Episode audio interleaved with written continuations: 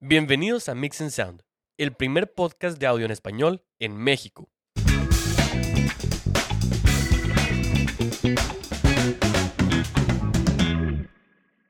Hola, ¿cómo están todos? Estamos en una nueva edición de nuestro podcast de Mix and Sound. Yo soy Hugo Vázquez, estoy aquí con Kenneth. ¿Qué onda, Kenneth? ¿Cómo has estado? Bien, bien, aquí andamos de regreso a la, a la vida laboral. De regreso a la vida laboral. Para los que no saben, Kenneth se acaba de echar unas buenas vacaciones eh, aparentemente bien merecidas. Yo todavía no sé este, si sí fueron bien merecidas, pero No, bien merecida, una semana completa. de que se las tomó, se las tomó. Este, por ahí me dijeron que no se dieron cuenta en el jale, pero, pero bueno, pues, este, buenas noticias, ¿verdad? El jale se estaba quemando. No, hombre, reportaron ganancias de 3 millones mientras no estuvo mi compa. Se cayeron las acciones en, esos, en, ese, en esa semana. ah, qué cosa, bro.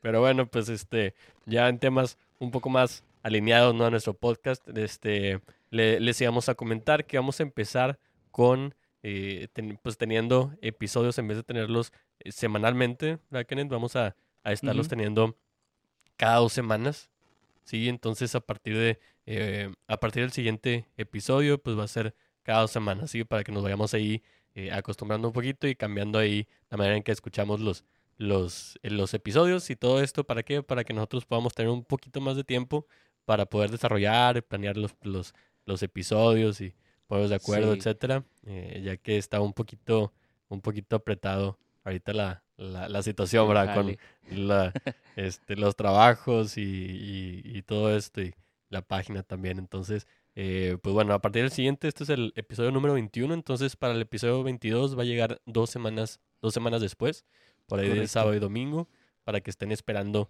ese episodio. Muy bien. Va, entonces empezamos con el episodio del día de hoy, empezamos con el tema que tenemos para este día. ¿Cómo ves, Kenneth? Le damos. Vamos a darle. Va, el tema que tenemos para el día de hoy son los 10 tips para un mejor sonido, ¿sí? Vamos a ver 10 tips para poder mejorar el sonido que nosotros vamos a tener al mezclar, ¿sí? Al, estar frente a la consola, ¿va? Todos, estas, eh, todos estos tips que vamos a estar dando van a estar eh, enfocados eh, muy fuertemente a lo que es audio en vivo.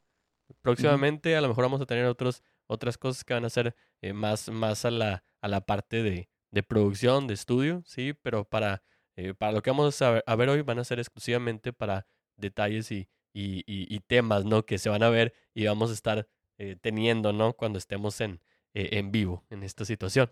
Entonces, para este, para este tema, en realidad, yo lo, como que lo, empezamos a ver un poquito porque, pues, hemos estado en, en- varios lugares, en, en varios eventos, varias iglesias, etcétera, y en realidad, pues, la mayoría del tiempo, pues, suena más o menos bien todo, ¿no? Todo suena, todo suena bien, todo suena decente, pero cuando hay problemas, ¿sí? Cuando hay problemas, hemos notado que en realidad vienen de uno de 10 áreas diferentes, ¿sí? Son estas, estas 10 cosas que nosotros vamos a, a estar hablando. Entonces, podemos como que identificar algún problema, ¿sí? Y, y nos podemos ir a lo mejor hasta, un, hasta estos 10 problemas que, eh, que vamos a, a- tener y, vamos a dar estos tips para poder eh, corregir, ¿no? Estos, estos problemas. Pero casi siempre esos errorcitos que vamos a estar viendo que van a distraer o que van a afectar, etcétera, van a caer en estos 10 que vamos a estar viendo.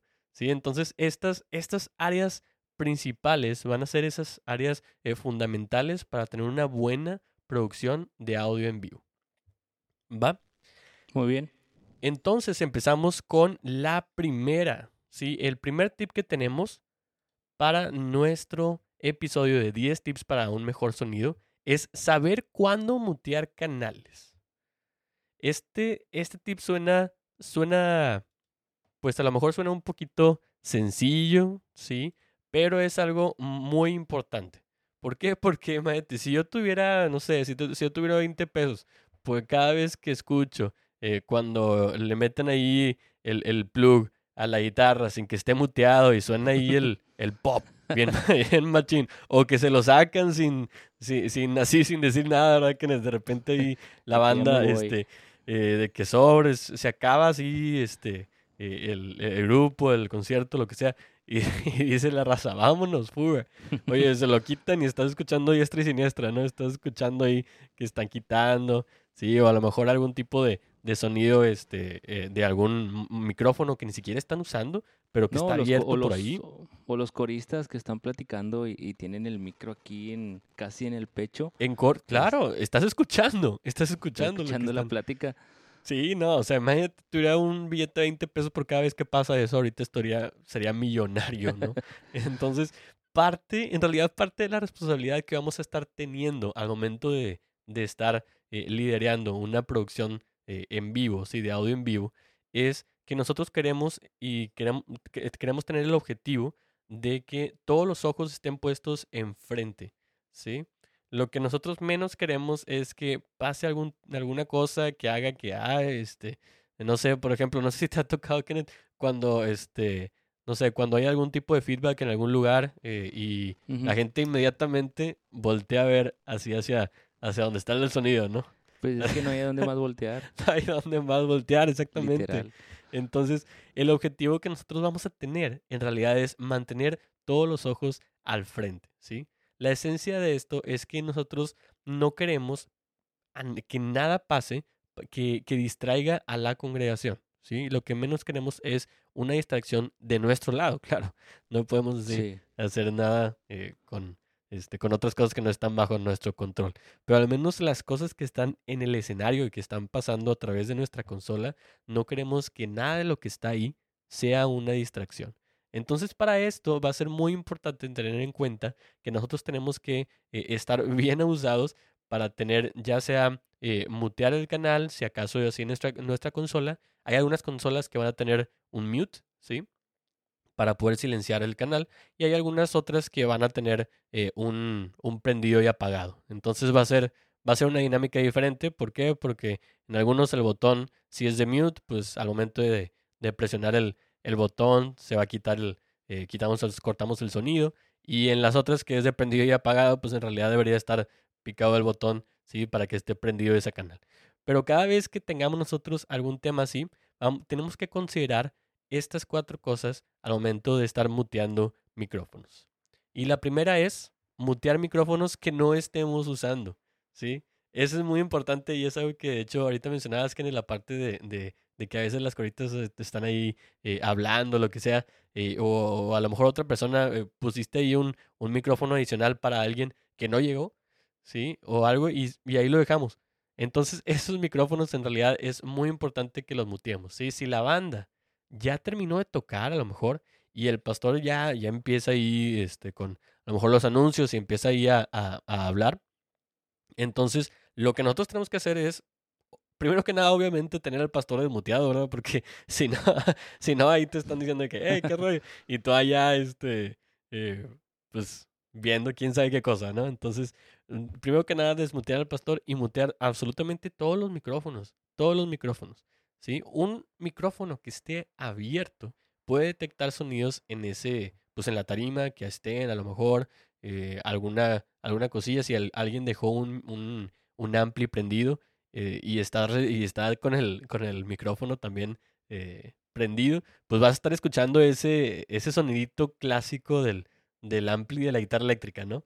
Este, Sí. Entonces vas a tener como que diferentes soniditos y todos esos van a irse sumando a la mezcla y vas a tener ahí como que ruido que en realidad no, no necesitas, ¿no? No, inclusive Entonces, también en la batería también te puede pasar porque normalmente el baterista se mueve, agarra las baquetas, inclusive puede hablar, este, y, y todo eso pues se puede capturar en los micrófonos. Sí, definitivamente. Eso es algo también muy importante. Cada una de esas cosas que, que, dices, oye, esto no lo vamos a estar usando, mutearlas, ¿sí? Otra cosa que tenemos que tomar en cuenta, que tenemos que considerar, van a ser los micrófonos que se van a estar moviendo, ¿sí? También hay que mutear eso. ¿Por qué? Porque eh, una vez que a lo mejor eh, llega una persona y sabes que estaba tocando la guitarra y con el micrófono y se sube el guitarrista, le pasa la guitarra y ahora esta persona agarra el micrófono y en lo que lo agarra y lo quita el pedestal, escuchamos Sí. ahí el sonido, ¿no? Escuchamos el sonido de de, de cómo lo despegó, ¿verdad? Entonces, ese tipo de sonidos, aunque son cosas muy, eh, muy específicas y muy pequeñas, en realidad lo que nosotros queremos, como lo hablamos hace unos, unos segundos, es que haya cero distracciones al momento de que nosotros estemos mezclando. Entonces, estas pequeñitas distracciones, en realidad sí este, podemos hacer algo al respecto, ¿verdad? No podemos hacer algo al respecto a lo mejor por eh, la señora que está al, al fondo eh, hablando ahí, contándole de su vida a la otra señora, ¿no? Pero lo que sí podemos hacer es cada una de estas cosas que están eh, pasando a través de nuestra consola, ahí sí podemos hacer algo al respecto. Entonces, siempre mutear esos micrófonos que se van a estar moviendo. Muy bien. Inclusive también este, cuando terminan de tocar en las iglesias, normalmente los músicos se bajan y está el pastor, ¿no? Ahí también hay que tener cuidado porque se te puede pasar algo y, los, las coristas dejan el micrófono pues en el piso, ¿no?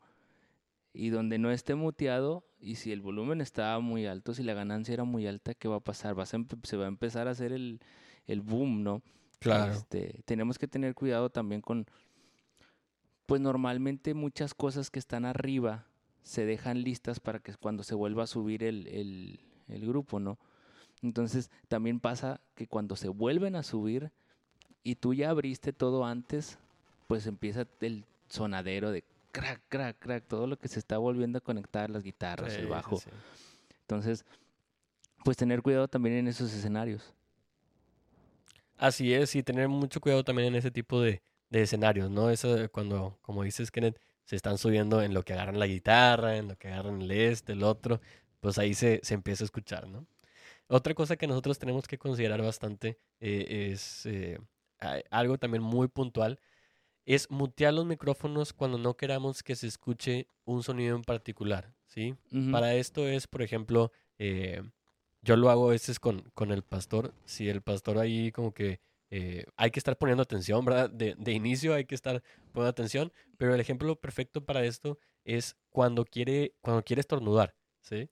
Entonces, por ejemplo, ahí, pues en realidad no, no, no estás muteando al pastor, sino que como va a, a, hacer algo que va a incurrir en un sonido que no queremos escuchar, no quieres que la, toda la, la raza que esté ahí escuche el, el estornudo bien severo, ¿no? En especial porque hay raza que estornuda bien, bien machín. Entonces, para eso. Cuando está pues tomando agua también. O cuando está tomando agua, exactamente. Sí, está tomando agua y, y, a lo mejor tiene el micrófono pegadito y se está escuchando cómo se está pasando el agua. Sí, entonces, o sea, para todo eso dices, oye, pues, pues X. Pues no, eso también, esas pequeñas cositas también, no, pues no te, no te cuesta nada estar poniéndote atención, tener ahí el, el mute, mutearlo nada más un tantito en lo que, en lo que se toma el agua, en lo que estornudó, etcétera. Nada más acabe, vámonos, lo quitamos para que todo parezca un poquito más fluido, ¿verdad? Que no haya como que esas, esas distracciones o esos como que sonidos eh, que sean así como que muy de repente, ¿no? Entonces, trata de tener todo eh, así, eh, pues manejándose fluidamente. Y por último, para otra cosa que, que, hay que considerar dentro de, dentro de este tip de poder es, saber, ¿no? Cuándo, cuándo mutear o cuándo prender un canal, ¿sí? Y es que nosotros debemos de tener los micrófonos desmuteados antes de que se utilicen, ¿sí? Esto, esto la verdad, eh, pues a mí, por ejemplo, al principio me pasaba bastante eh, en... Eh, al momento de estar ya empezando, casi siempre al, empezar este, en un lugar en particular, no había en realidad mucha gente. Sí, estaba, muy, estaba muy, muy, muy solo. Entonces yo casi siempre ponía un poquillo de música ahí de perdido para los dos, tres vatos que están ahí, este, eh, esperando, ¿no? Que, que, empiece todo el rollo. Pues bueno, me perdió tantillo para que no se escuche ahí tan solo y todo ese rollo, ¿no? Eh, claro que uno, al menos yo, eh, me distraía un poquito y, este, y allá enfrente ya, yo tenía toda la música, todavía la música puesta, y, ya, y ya era hora de, de, empezar.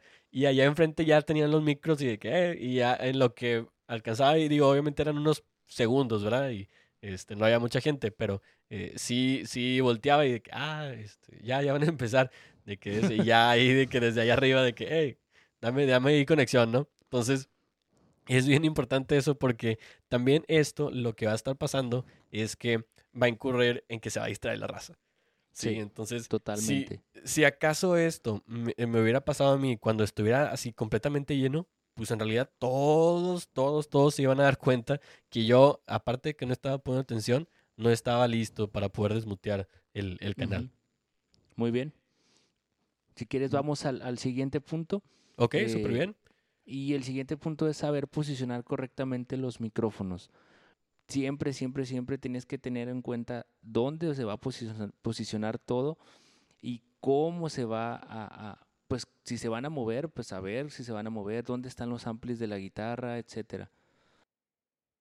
Sí, eso la verdad es bastante cierto, Kenneth. O sea, hay momentos en los que uno se mueve, etcétera. Y yo lo que veo, lo que veo en este, eh, con este problema, sí, de la parte de, de, de posicionar bien o correctamente los micrófonos, yo veo que se va como que en, en, en dos partes, sí. O sea, son, so- puede salir más mal por dos cosas. O el, o el micrófono está muy cerca de, de lo que quieres este De microfonear la fuente sonora, sí. o está muy lejos, ¿sí? Entonces, pues en realidad los dos, los dos va a haber problema con ellos, ¿no? Uno, Sí. a lo mejor si está muy cerca, pues a lo mejor vamos a tener ahí un, un efecto de proximidad, ¿no? Que nos va a, nos va a dar un poco más, más de graves, algo que no, que, este, que no, no va a ser eh, real, ¿sí? No va a ser realista.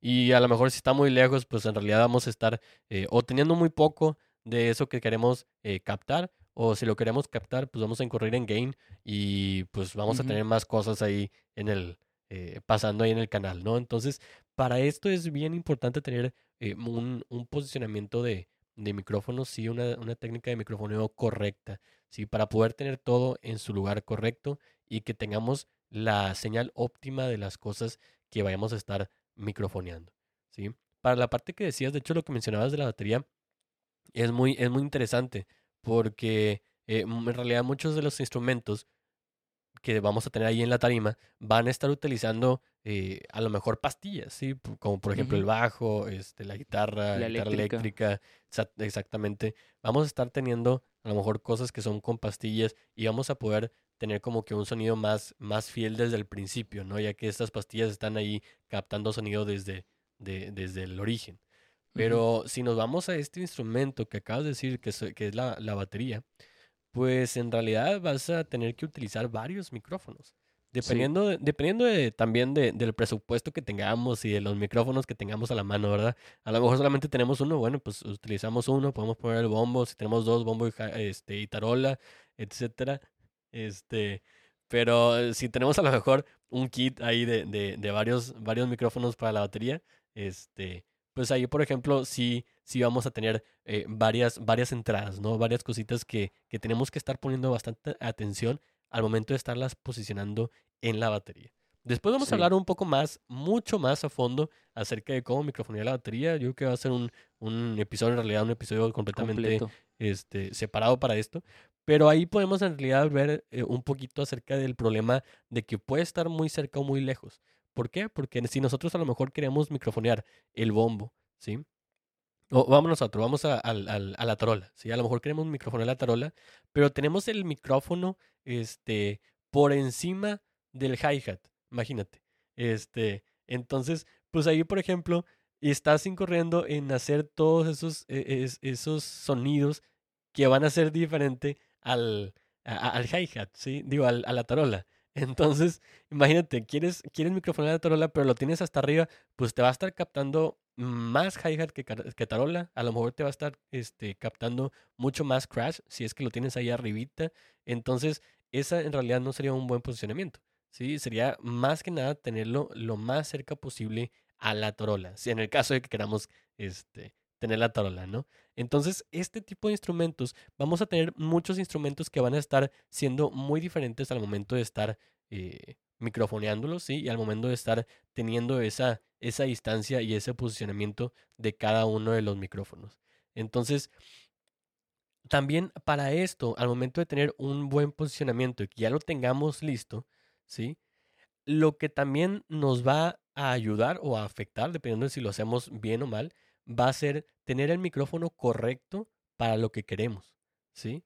Entonces, Eh, la mayoría de las cosas que vamos a estar utilizando, la, ma- la mayoría de los, de los micrófonos, de tipos de micrófonos, van a ser condensadores y dinámicos, ¿sí? De los que vamos a estar utilizando. En realidad es- utilizaríamos muy poco de, de los demás, de los demás tipos, ¿sí? Pero para cada uno de estos micrófonos, ¿sí? Hay, hay un, pues hacen, hacen diferentes, diferentes cosas, ¿sí? Entonces van a tener patrones polares diferentes, van a eh, poder eh, sonar un poquito diferente, etcétera. Entonces siempre es necesario tener el micrófono correcto para lo que nosotros queramos captar, ¿sí? Vamos a tener micrófonos que en realidad van a estar tratando esas frecuencias de audio de una manera muy diferente uno del otro, ¿sí? Todo Sí. dependiendo a lo mejor eh, también tiene que ver con el modelo, la marca, ¿sí? El propósito de ese micrófono. Entonces, una buena regla de dedo y una, una, eh, una consideración muy importante es que un micrófono, ¿sí? Solamente un tipo de micrófono no nos va a ayudar para todo, ¿sí? Hay que saber qué micrófonos podemos usar y para qué sirven. Y eso también, como estamos hablando de la batería, es donde más variedad de micrófonos puedes llegar a tener, hablando de el bombo, la tarola, los toms, el hi-hat, los overheads, todos esos micrófonos pues son diferentes tipos. Este, y claro, lo vamos a tocar cuando toquemos el tema de la, del microfoneo de la batería, pero muchas veces en las iglesias le, eh, cuando van iniciando o ya que tienen tiempo, le dudamos un poquito en la inversión en los micrófonos de la batería, porque pues la batería en sí suena fuerte, ¿no? Es muchas veces el, el como que la barra más sencilla para, no, porque quieres micrófonos para la batería si ya suena fuerte. Ok, Bueno, porque sí. pues quieres controlar el sonido. Este, y aparte quieres pues tener un sonido más digno, más pues más fiel, ¿no? A la hora de que todo esté más controlado. Pero siempre tratemos de invertirle a los micrófonos de la batería porque pues es una parte esencial, es el cuerpo de la canción o de las canciones es es la base rítmica, entonces eh, la inversión en estos micrófonos es súper importante, así como se invierte en un micrófono para el pastor o se invierte en unos micrófonos para los que cantan, los micrófonos de la batería son esenciales. ¿Por qué? Porque no podemos usar o no es correcto usar micrófonos de voz para meterlos en, la, en el bombo o para meterlos en la tarola. Yo sé que a veces el presupuesto de una iglesia puede ser menor, y podemos tender a hacer eso, pero lo correcto es que los micrófonos que estén diseñados para esa área, utilizarlos. Claro, especialmente porque, eh, por ejemplo, el bombo, que es un- una parte de la, de la batería que es muy potente y con unas frecuencias eh, muy, muy fuertes en los, en los graves. En realidad, en realidad, si nosotros ponemos otro tipo de micrófono, sí, vamos a, a lo mejor hasta incurrir en, en daño al micrófono. Sí. Entonces, es por eso que nosotros debemos estar eh, utilizando los micrófonos que se necesitan utilizar, ¿sí? Esos que están específicamente, eh, ya sea para un tipo de instrumento o para algunas frecuencias en particulares, pero siempre Ujú. tener ese, ese conocimiento y a lo mejor si ahorita estamos empezando, pues bueno, tratar de estarle buscando y sabes qué, no, no sé para qué se utiliza este micrófono, un micrófono para eh, el amplificador de la guitarra. Este, ah, bueno, pues lo, lo buscamos o algo, nos metemos ahí al, a mixingsound.com eh, para ver un poquito más de eso, nos metemos aquí a los, en los episodios para poder encontrar cómo utilizar esos, esos micrófonos, ¿va? Ok, entonces para el siguiente tip que tenemos, tip número 3, es limpiar tu mezcla con un high pass filter. Entonces, para los que nos escuchan, este, ya hemos hecho un episodio completo de High Pass Filter. Entonces, eh, pues recordamos que este Pass Filter, este, este filtro en realidad lo que va a hacer, va a estar filtrando, va a estar cortando la, eh, esas frecuencias graves a partir de un nivel que nosotros determinemos. ¿sí? Entonces, este en realidad, como les comentábamos en ese episodio, nos va a servir bastante. ¿Por qué? Porque hay, hay muchas frecuencias bien, bien, bien tenebrosas y bien grandes ahí en, el, eh, en, la, en las frecuencias graves, ¿no? Es en, en ese Sí. registro grave. Entonces, van a ser, a lo- mejor unas de esas van a ser tan fuertes que, que hasta te van a, a, a vibrar así poquito, ¿no? Entonces, aunque nosotros tenemos uso de ciertas frecuencias en ese, e- en ese espectro, ¿no? En ese rango, pues en realidad va a haber muchas frecuencias que no te van a estar eh, ayudando, ¿sí? En especial en muchos canales. A lo mejor tenemos, no sé, cinco canales en total, a lo mejor tenemos 16, a lo mejor tenemos 32, etcétera. Pero en la gran mayoría de los canales no vamos a necesitar frecuencias tan graves, ¿sí? Que solo van a hacer que nuestra mezcla se escuche sucia. Entonces, para eso, activar ese high pass filter que si estamos con una consola análoga, como lo explicamos, eh, estaría ahí con el botoncito de diagonal 80, diagonal, diagonal 100, o si tenemos una, una consola que ya es eh, más nueva o digital, pues bueno, ya tenemos ahí ese high pass filter dentro de, ya sea de, de, las, las configuraciones dinámicas o de nuestro eh, de nuestra ecualización. Muy bien. Si quieres, vamos con el siguiente punto. Vamos. es no, no le des el mismo volumen a todo. ¿Qué es esto? Cuando vas empezando, eh, a mí me pasó mucho que todo sonaba muy fuerte. O sea, tú querías que todo sonara fuerte en todo tiempo. O bueno, a mí me pasó ese caso. Entonces no había un balance en la mezcla. Entonces la eléctrica todo el tiempo estaba fuerte, la batería todo el tiempo estaba fuerte, el bajo, las voces, entonces no había un balance en la mezcla. ¿Qué pasa con esto? Pues se, vuelve algo sucio, se vuelve algo no agradable para el oído humano. ¿Por qué? Porque no hay un balance. Siempre tenemos que buscar un balance en la mezcla. Y, y, tenemos que saber que hay puntos donde va a resaltar un instrumento a otro, pero hay instrumentos fundamentales que son la base de la mezcla que tienen que estar a cierto volumen definido y de ahí vamos a partir para todo lo demás. Entonces, siempre, siempre, siempre procuren. Yo lo que hago es pues empezar de cero y, yo empiezo con la batería, defino primero la batería y de ahí voy armando todo lo que corresponde alrededor. Es la forma en la que yo lo he hecho en vivo. No sé tú, Hugo, cómo lo has hecho. Fíjate que esto, esto me viene a la mente. Eh, me invitaron a una iglesia para poder ver unos, unos temas ¿no? ahí de, de, audio. Había una persona que eh, solamente era una, una sola persona que estaba ahí encargada, era, era en realidad un, voluntario, ¿no? Entonces, pues en realidad estaba haciendo el trabajo lo mejor que él podía hacerlo. ¿sí? Entonces, pues me llamaron, ¿sabes qué? Este, eh, conocí a, la persona ahí encargada y me dice, este, oye, tírame, paro, vamos a ahí para escuchar más o menos eh, qué podemos mejorar, ¿no? Eh, total, fui a un domingo, me senté, pues, en donde están, en donde están las personas, así, agarré un lugar aleatorio, sí, un lugar random, y, y sí, definitivamente se escuchaba, la mezcla no estaba bien. Entonces, el siguiente domingo lo que hice fue, bueno, déjame, me voy allá donde está el compa de la, este, de, la, consola, ¿no? Ahí, eh, ahí con la consola, eh, porque bueno, como nosotros sabemos, cuando estás mezclando, en realidad se supone que se escucha mejor en el área donde estás, ¿verdad? Sí, porque estás escuchando más tiempo ahí, aunque debería escucharse bien en todos lados, se escuchaba un poco mejor eh, cerca de la consola. Entonces me fui para allá para ver más o menos cómo, cómo estaba la situación. Y en realidad se escuchaba igual de mal, ¿sí? O sea, escuchaba igual de mal. Entonces, eh, yo el siguiente, siguiente domingo llegué temprano eh, para ver cómo, cómo, cómo hacían este, la mezcla desde el principio, ¿sí? Y en realidad el método que utilizaba esta persona eh, para poder hacer la, la mezcla de, de la música era poner absolutamente todos los canales iguales. En el mismo. Igual, así, todos en el mismo. Así parecías que tenías una línea hecha ahí con los, con los faders, ¿no? Y era todo. O sea, no hacía ningún ajuste durante el ensayo o el soundcheck. Sí, este, definitivamente no hacía ningún ajuste en el servicio. Entonces todo el sonido en realidad sufría, ¿no?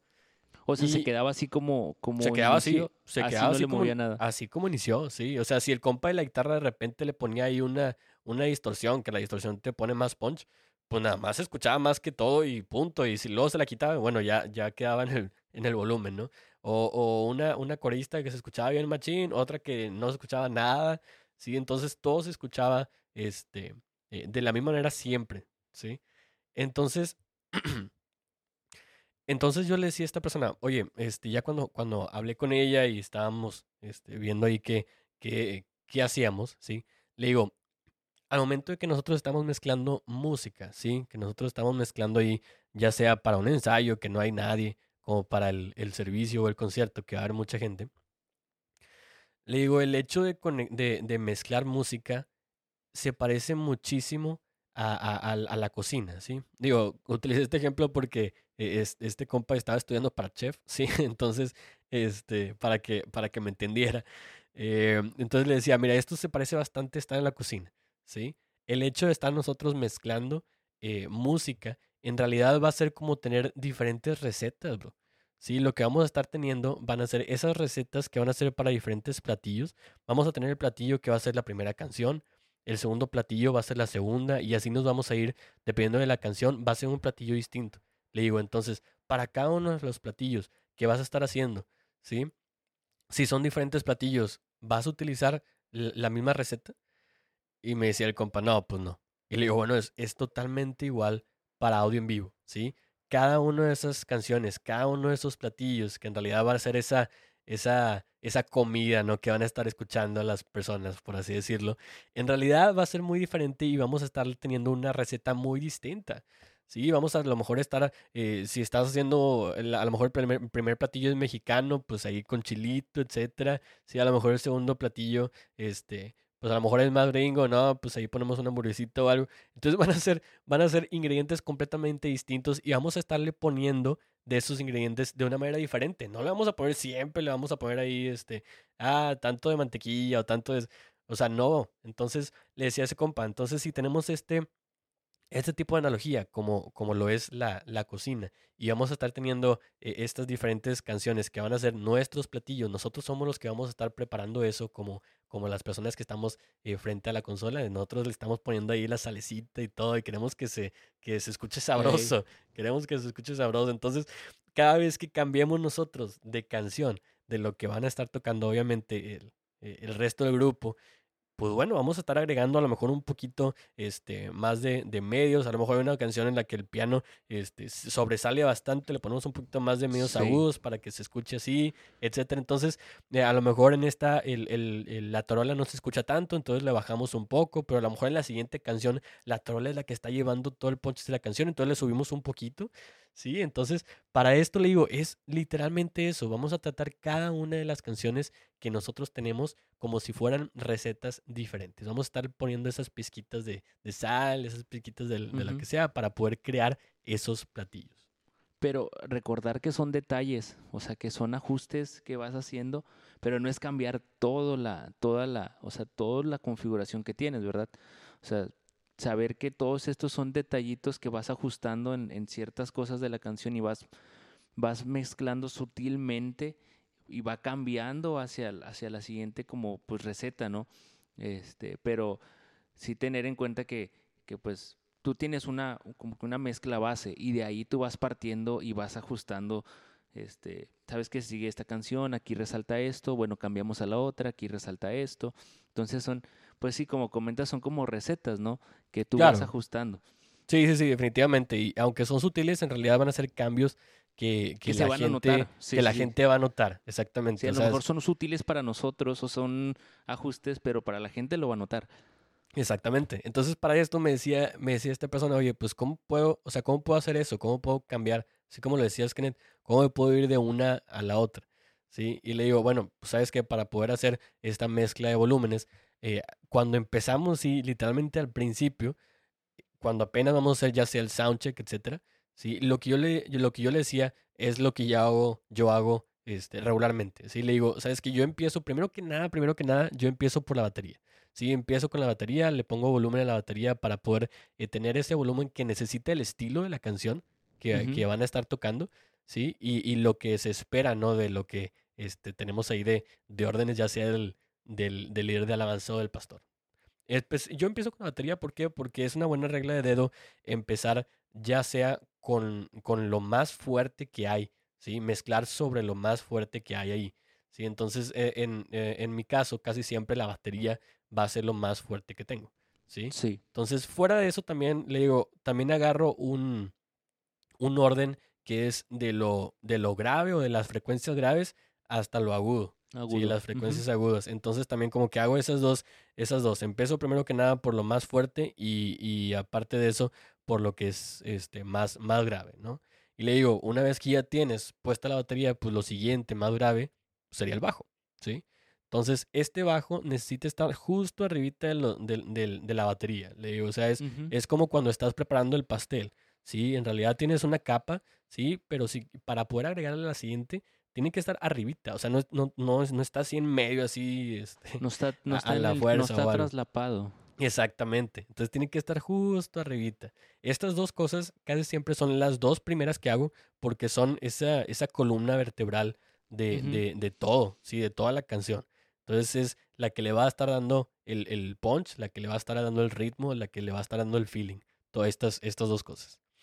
Y luego después ya este, te vas a lo mejor con eh, un poquito más de cosas diferentes, ¿no? Ya puedes agarrar la guitarra, la este, acústica, eléctrica, el piano, las voces, etcétera, ¿no? Entonces, le digo, una vez que ya te vas así, este, puesto sobre, sobre ese orden de empezar primero por lo más fuerte y luego irte por ese, por ese de grave a, agudo en cuanto a frecuencias, pues ya al final, ahora sí puedes checar, oye, ¿sabes qué? Déjame, déjame checar los, los, los, eh, los volúmenes y esos niveles de volumen, vamos a ver el, el balance que tiene cada uno de ellos y ahora sí ese balance va a estar, eso es lo que más que nada va a estar cambiando cuando vamos a estar teniendo una canción diferente, ¿verdad? Un balance distinto, vamos a tener eh, a lo mejor como lo decía ahorita, una tarola un poco más fuerte en una, más, más, eh, más este, leve en otra, etcétera, y de esta manera vamos a poder tener este un poquito más de diferencia en cuanto a cómo lo vemos, ¿sí?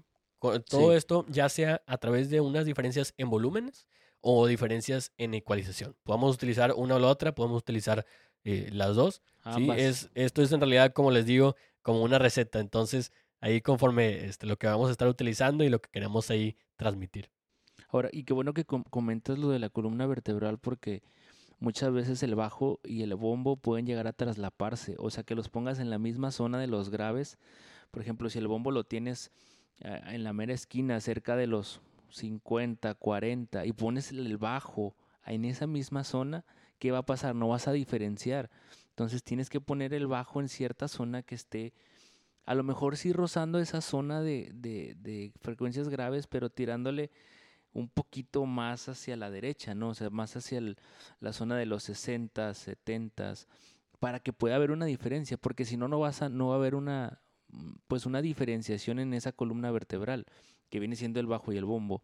Y es algo súper importante porque, quieras o no, los dos llevan las canciones, los dos, eh, no es porque nosotros toquemos esos instrumentos, pero realmente esos dos instrumentos llevan la canción.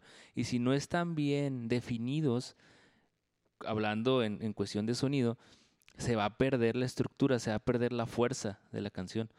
Sí, tienes toda razón. No es porque tocamos esos instrumentos, sí los tocamos, pero este, pero en realidad esto, esto te va este, a, a- a estar ayudando cuando tú estés enfrente de la, de la consola donde sea que estés, ¿no? Esa, es, eso es algo que de hecho este, eh, se sabe ampliamente, sí, el, el bajo y la batería son esa, esa base, ¿no?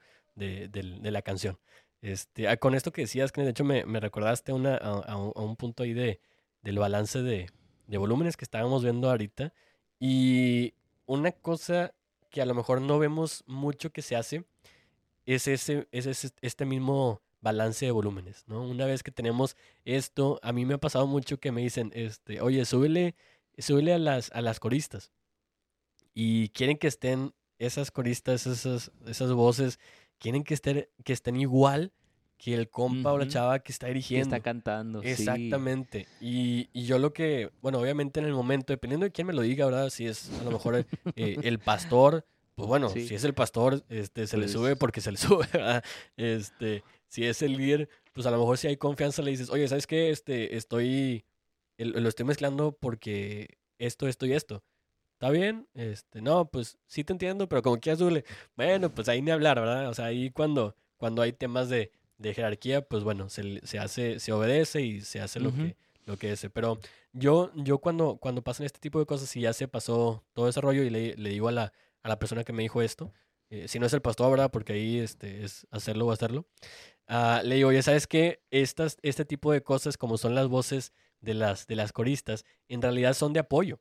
¿Sí? No son, no son voz principales, no son los, la- las que están dirigiendo la canción. ¿sí? Y le digo, ¿qué hace? eh, ¿cómo, ¿Cómo le haces para apoyar algo? Te pones por debajo, ¿sí? Te pones por debajo de ellos, ¿sí? Cuando una viejita te pide ayuda y se apoya en ti, pues en realidad tu mano está abajo de ella, ¿no? está abajo, entonces se está apoyando en lo que tú eres. Entonces estas voces, le digo, van a ser un apoyo solamente y va a ser sobre donde va a estar esa voz principal. La voz principal va a estar arriba de esas voces, de esas voces, ¿no? Y eh, es algo que, que ahorita actualmente como que se ve, se ve bastante ese, ese tema, pero, pero siempre tomar en cuenta que cuando algo esté apoyando a otra cosa, siempre va a estar por debajo, ¿sí? Como por ejemplo estas, estas voces, ¿sí? Como son las coristas, van a estar apoyando esa voz principal, la que está dirigiendo, y a lo mejor la, la guitarra rítmica va a estar...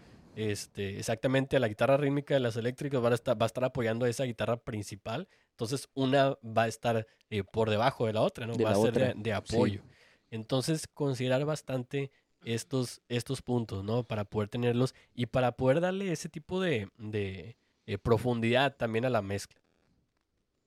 Muy bien, vamos con el siguiente punto y, es, y va pues alineado al anterior, que tenemos que saber cuándo dejar de mezclar. ¿Por qué? Porque muchas veces tendemos a la perfección y quieres todo el tiempo estar moviéndole. Cuando ya suena bien, y estás todo el tiempo, todas las canciones moviendo, moviendo, moviendo, moviendo.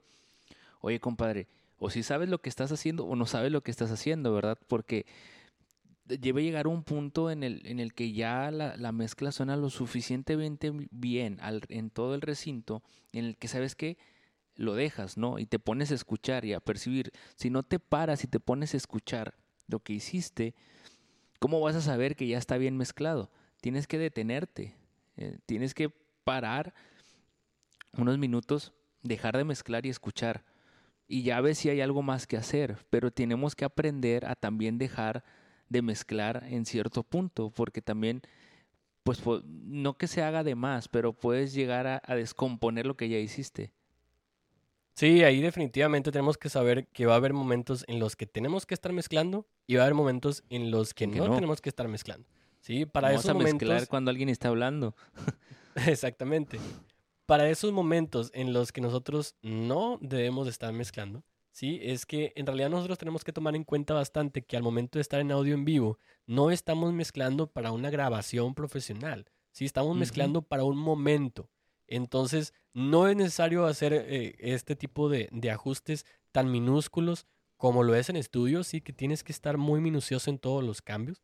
Entonces va a haber momentos en los que digas, pues no, ya eh, esto es, esto es suficiente, ¿sí? Y para este tipo de cambios, pues no vas a empezar con cambiecitos de, déjame le agrego un decibel ahí en los mil hertz. Nadie va a escuchar, ni tú mismo vas a escuchar el cambio. Entonces, para esto, lo que yo, te, este, lo que yo eh, recomiendo bastante es que nosotros hagamos cambios solamente si va a beneficiar el sonido general de lo que nosotros tenemos, ¿sí? Correcto. Y si aparte la congregación se va a dar cuenta de ese cambio. Si nadie se va a dar cuenta de ese cambio, entonces, pues en realidad no, no, no conviene y ni siquiera este, se debería de hacer, ¿no?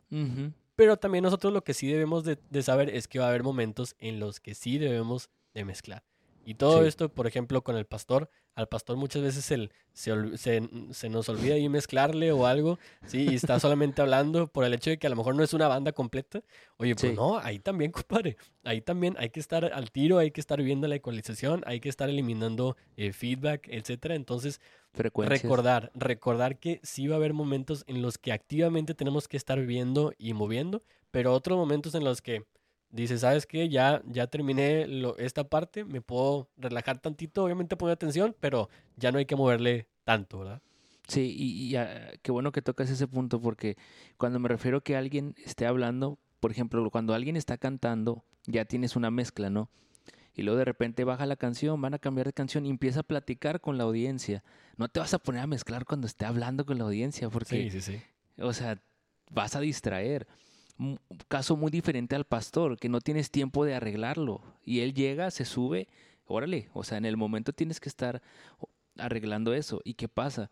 Muchas veces mucha gente tiende a, o pastores tienden a hablar con el micrófono moviéndose a izquierda, derecha, arriba, abajo.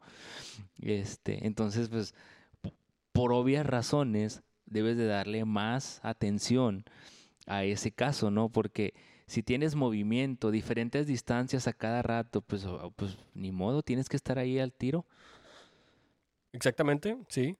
Eh, tenemos el siguiente, el siguiente tip, tip número 6, que es tener ahí el volumen de los monitores ¿sí? y esa mezcla en los monitores correctamente.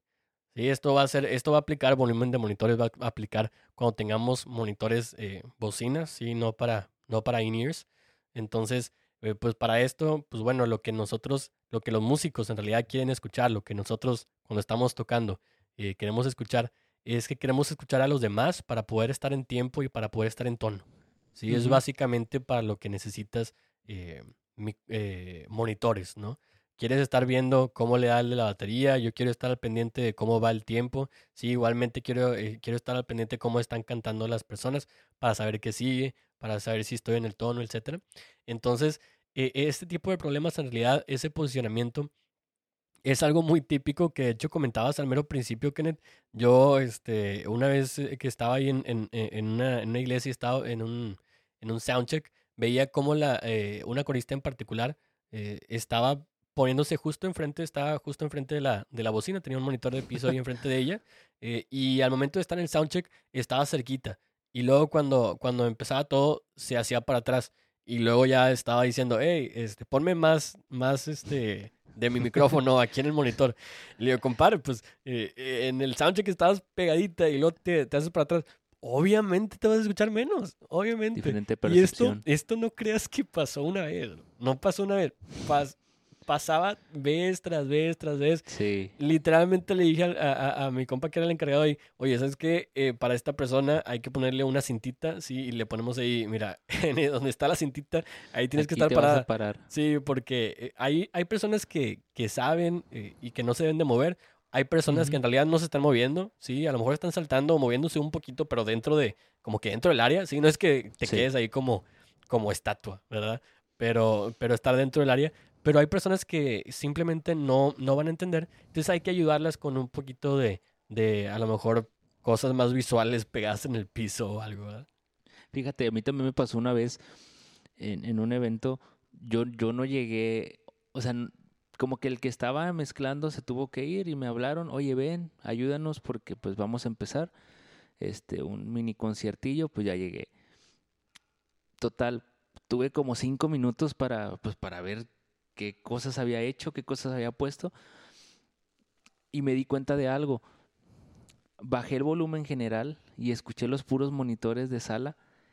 No manches. estaba fuertísimo todos los monitores, todos los monitores. Entonces dije, qué rollo. O sea, es un problema porque ahí ya no es monitoreo, es una bocina que está arriba en el auditorio. Entonces este, tenemos que cuidar mucho los volúmenes, la mezcla correcta, pero principalmente el volumen, porque el volumen que tienen los monitores a veces es excesivo o quieren escuchar todo muy fuerte. Hay que encontrar un balance porque pues es un problema donde tienes este mucho ruido, o sea, ya se vuelve ruido. Y fíjate, eso que pasa bastante cuando, cuando la gente va, va empezando, ¿sí? Eh, si, si alguien allá arriba en la tarima, en la tarima le dice, oye, necesito que me le subas más a mi micrófono. No, pues, y le suben. Y luego después de un ratito, esa misma persona, oye, no escucho, este, no sé, la batería que también estaba en el mix. No, pues le suben y le están sube y sube y le están subiendo a todo. En realidad le están subiendo a todo. Entonces cuando, cuando te dicen, oye, dame más de mi micrófono. Sí, lo que yo hago primero que nada, checo la distancia que hay en, si son monitores de piso, checo la distancia que hay entre la persona y el monitor. Si está, si está bien posicionada, pues entonces, pues bueno, checamos. Si, si no, si está muy lejos, oye, acércate, compadre, porque estás hasta ya hasta atrás en la... no te va a llegar absolutamente nada. también si está muy cerca. Exactamente, digo, ahí a, lo mejor no aplica tanto al, al, momento de que eh, no escucha algo, ¿verdad? Está más cerca, ah, pues vas a escuchar, a escuchar más. Este, si la persona está a una buena distancia, entonces, oye, el, pues yo me pregunto a mí mismo, ¿sabes qué? ¿Puedo, ¿Puedo bajar algo más de la mezcla? ¿Sí? Y si sí, pues entonces le bajo, ¿sabes? Que si, si la, la persona ahí tiene, eh, si está cantando y dice que no se escucha, checo la mezcla, a lo mejor tiene la, la guitarra acústica muy fuerte, bueno, le bajamos tantito y eso va a hacerle, haya sentido de que ahora ella está más fuerte. Exactamente, esa percepción. Entonces, tratar de tener esas dos cosas para revisar y no estar nada más súbele y súbele y súbele a todas las, a todas las cosas. No, si se vuelve un problema y no, ya muchas iglesias no usan, bueno, muchas iglesias están cambiando al sistema de monitoreo por in-ears, que es un aliviane, es la verdad, lo recomiendo 100%, si vas a tener monitoreo y puedes invertir en eso, métele a eso, porque este, como ingeniero de sonido te va a ahorrar un chorro, un chorro de problemas. Muy bien, nos vamos al siguiente tip que tenemos, el tip número 7. Y este tip va a ser lidiar con feedback, ¿sí? En este, este tip, este punto es bastante importante, ¿sí? Feedback, eh, vamos a, repasarlo. Feedback básicamente es cuando hay un loop o un ciclo entre eh, lo que está saliendo de una bocina con lo que está entrando a un, a un micrófono. Entonces, este, hay una frecuencia que, una frecuencia en particular que se empieza ahí a, a mover ¿sí? Al momento de que empieza este ciclo, se empieza a aumentar y aumentar y aumentar y aumentar y aumentar. Entonces, para esto nosotros tenemos que tomar en cuenta bastante, ¿sí? Que nosotros debemos estar proactivamente eh, lidiando con feedback. Y lo que me refiero con esto es que tenemos, tenemos que estar desde el principio, antes, antes de que nosotros tengamos ese, eh, ese, ese feedback, esa retroalimentación, ese que se está viciando, como comúnmente este, le decimos, pues estar al tiro. Sabes que si nosotros tenemos un buen posicionamiento de micrófonos, eso nos va a ayudar para reducir feedback. Si nosotros estamos eh, con un buen balance de volúmenes, también. Entonces, estar mezclando de, una manera en la que nosotros tratemos de que siempre eh, tengamos el menos feedback posible, ¿verdad? Claro, y incluso, eh, y hablando sobre este tema, este, todos los puntos anteriores que les mencionamos nos pueden ayudar a reducir el feedback. Todos, inclusive el, el, mutear los canales, la posición, la limpieza, los volúmenes, la mezcla de los monitores, el volumen de los monitores, todo esto acumulado nos va a ayudar a, lidiar con este problema que, si, si somos honestos, Hugo, muchísimas veces ¿Cuándo, cuando, no te ha pasado que, no que estés en el sonido, pero estás en, una, en un evento y de repente se escucha todo el ruidazo así de que, o sea, todo el viseo por todos lados. Y es molesto, o sea, si, si tú como audiencia es molesto, este, tienes que también empaparte de eso y, tratar de controlarlo, porque ¿a quién van a voltear a ver? Al del sonido. Claro. Y el del, el del sonido es el responsable. Y yo creo que tenemos que crear pues esa confianza con, pues de que lo que vamos a hacer va a estar bien, ¿no? Entonces, si tú evitas esto, créeme que vas a generar un chorro de confianza en la gente, pues, a la cual le respondes. Sí, y de hecho, el, eh, eh, todo esto de feedback en realidad es, es, muy, es muy interesante, ¿sí? Porque la, en realidad, cuando, cuando nosotros escuchamos, de hecho, ese, ese feedback o que se está viciando, es una frecuencia en particular. ¿Sí? Y lo podemos escuchar, a veces se escucha ahí, a veces se escucha grave, a veces se escucha agudo, ¿sí? Pero esta frecuencia, de hecho, eh, la que, de la que vamos a estar, este, como que lidiando, vamos a tener ese, ese problema, ¿sí? Va a ser esa, esa frecuencia que requiere la menor cantidad de energía para poder vibrar, ¿sí? Para tener esa resonancia. Entonces, esto de hecho era algo que yo se le explicaba a alguien más y, y me decía, Ah, ¿qué significa eso que estás diciendo? Entonces, digo, eh, esa, esa frecuencia es, de hecho se le llama eh, frecuencia de feedback, ¿sí? Este, feedback frequency. Entonces le, le, decía, oye, imagínate que esa frecuencia en particular, esa frecuencia de, de, de feedback, es como esos, este, esos maíces de, de, para las palomitas, ¿sí? Sí. Que nosotros tenemos. Entonces, pues nosotros queremos hacer queremos hacer esas palomitas y al momento de querer hacerlas, metemos la bolsita, la metemos al, microondas. Le decía, entonces, al momento de que se está cociendo esa, esa, esa bolsita, esos maíces, eh, lo que está haciendo es que el calor está aplicando, está haciendo aplicando calor a esos maíces que tenemos de las, eh, de las palomitas, ¿no? Entonces, esos, esos maíces que van a estar, estar ahí adentro de la bolsa, en realidad, conforme pasa el tiempo ahí en el, en el microondas, pues vamos a estar, van, a estar más calientes y más calientes y más calientes hasta que empiezan en realidad a vibrar. Sí, literalmente están vibrando. No sé si han visto en algunas, eh, no sé, en el cine o algo, que en realidad están, están saltando los, eh, los maíces, ¿verdad? Entonces en realidad están vibrando y se están moviendo.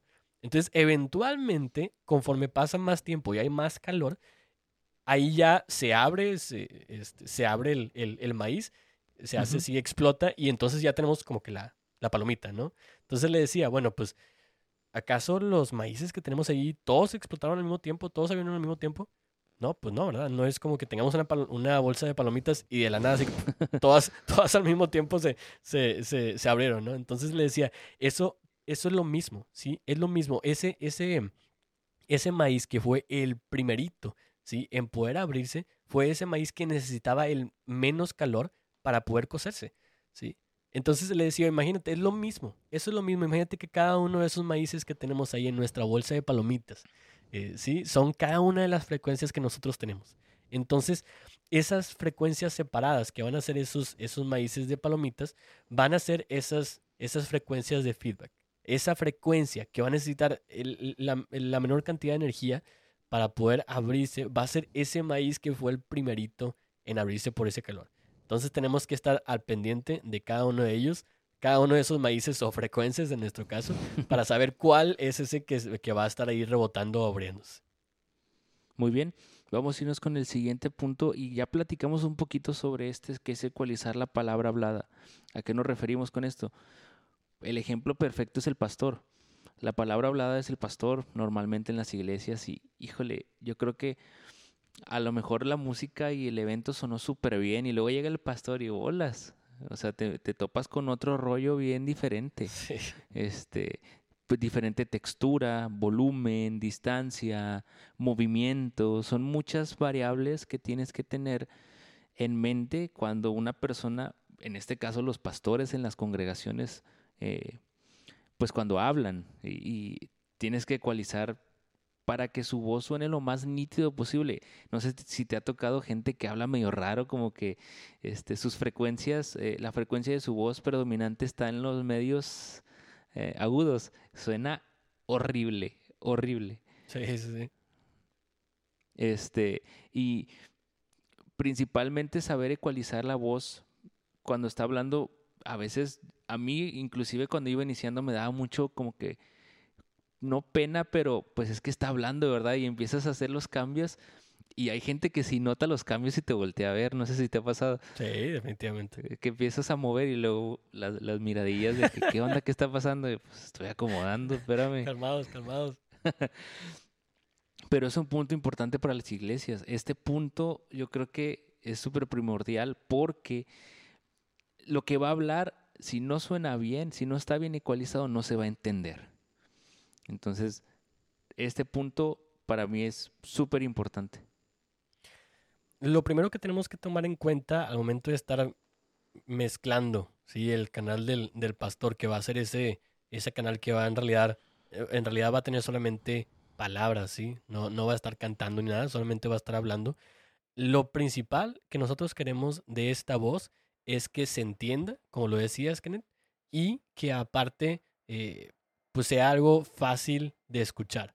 ¿sí? Es algo diferente, ¿no? Entenderlo, que se entienda, es que nosotros podamos escuchar cada uno, sí, de las palabras que va a estar diciendo, cada una de esas letras, que se escuche claramente, pero que sea fácil de escuchar, es que a lo mejor le ponemos muchos agudos y es cansado, sí, es cansado escuchar a lo mejor en cierta ecualización para una voz. Entonces lo que nosotros queremos es que ya sea esa media hora o una hora o lo que se aviente su pastor ahí de, de queremos que en realidad este, se lleve en relación al sonido, que sea algo fácil de escuchar. Muchas veces ahí va a haber pastores que su- por su misma voz, en Sí. realidad van a tener una voz aburrida, ¿sí?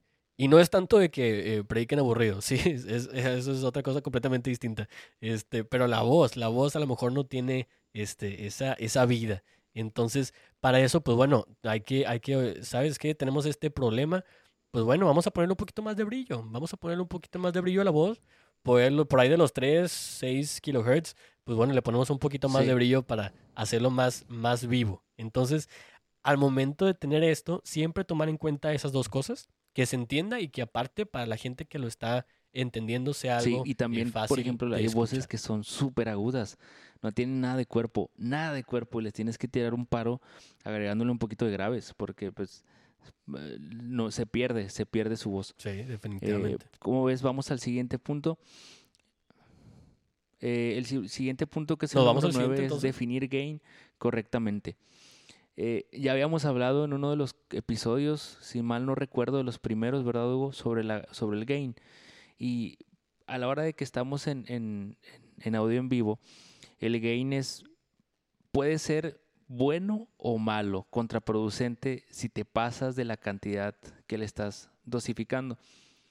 Y siempre tenemos que tener en cuenta que entre menos, o yo lo veo así, entre menos todo esté alto o esté por arriba de cierta cantidad va a ser mejor, porque tienes que tener un balance en las ganancias.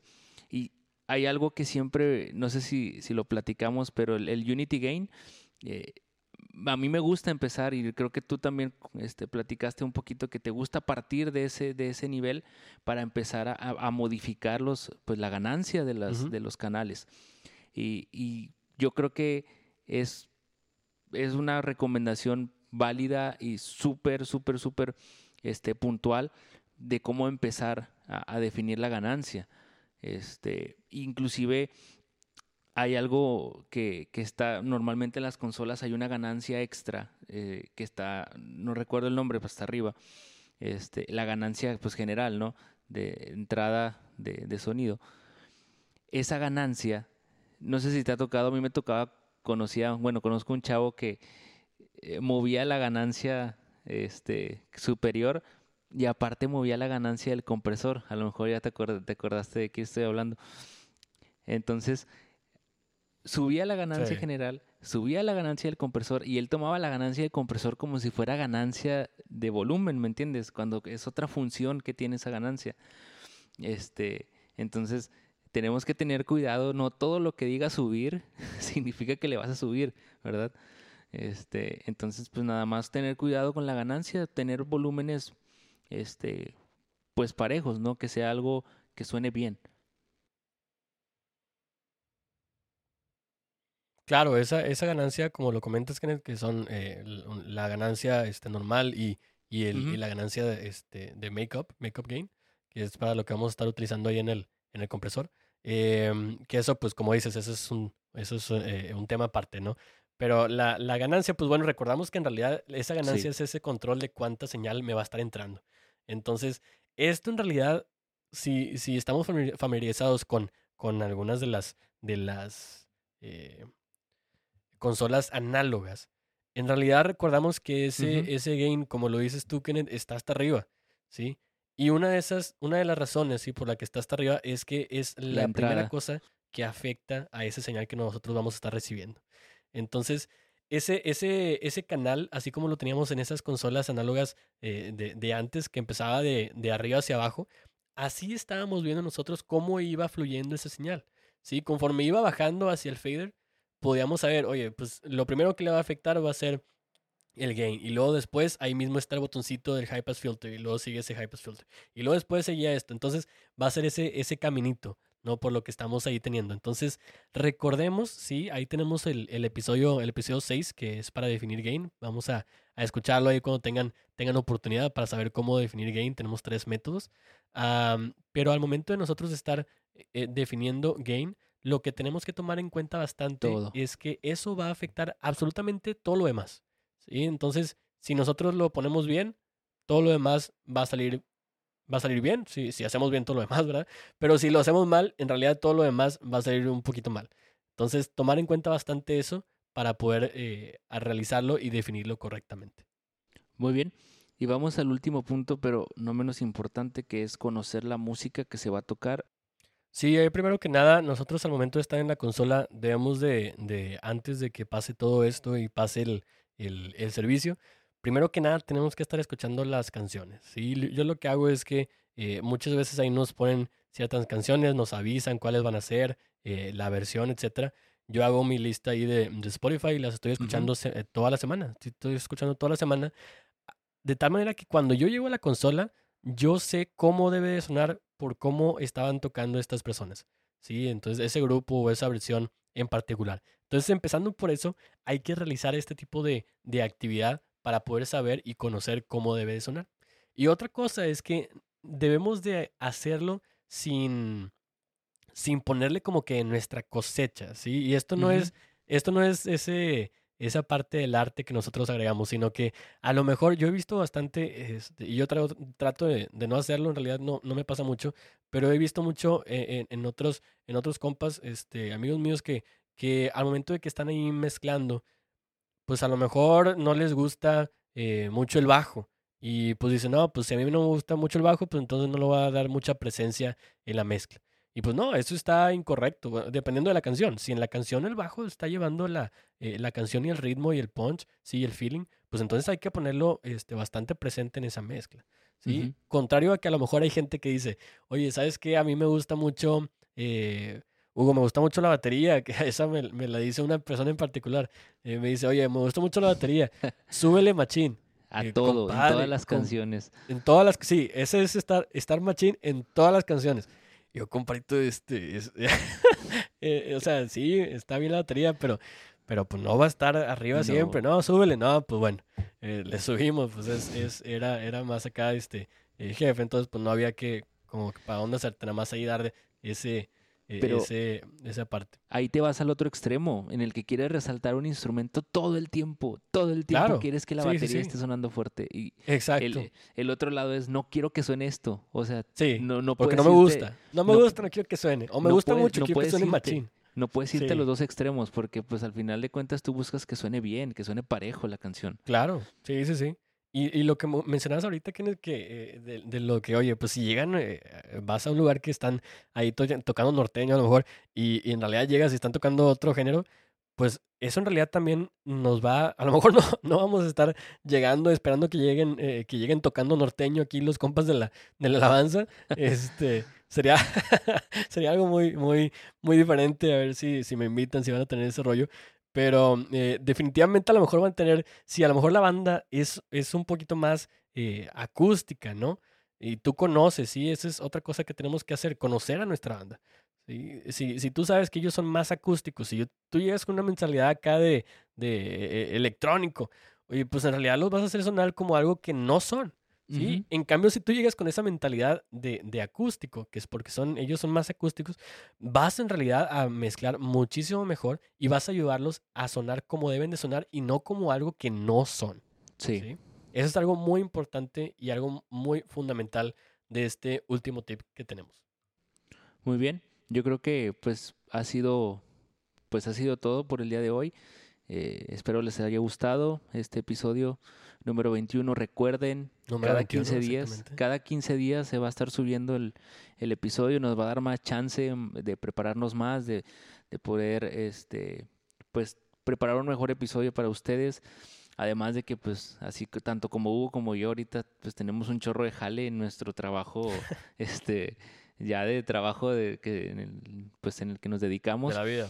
De la vida. Entonces, está, está bueno el rollo ahorita en el jale. Y, para que no nos estén esperando cada semana, ahora va a ser cada, cada dos, ¿verdad? Digo, la verdad, hasta ahorita, pues no, pues así, aunque estuviéramos apretados, estábamos grabando y no, pues no, pues le damos sobres, este, y, y nos preparábamos en la semana en ratos, en, en, lapsos, pero sí, así nos va a dar más oportunidad para poder tener un mejor episodio para ustedes y además también para ir checando, pues ya va bajando un poquito la pandemia, digo, en números, entonces eso ya nos anima para después ya tener nuestros invitados aquí en el podcast.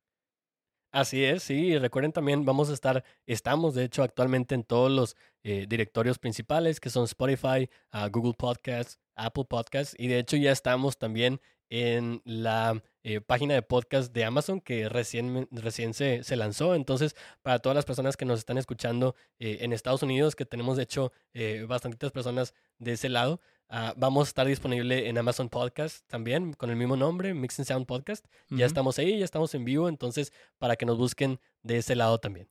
Muy bien, entonces eso fue todo. Yo soy Hugo Vázquez. Y yo soy Kenneth Castillo. Y estás escuchando Mix and Sound. Thank you.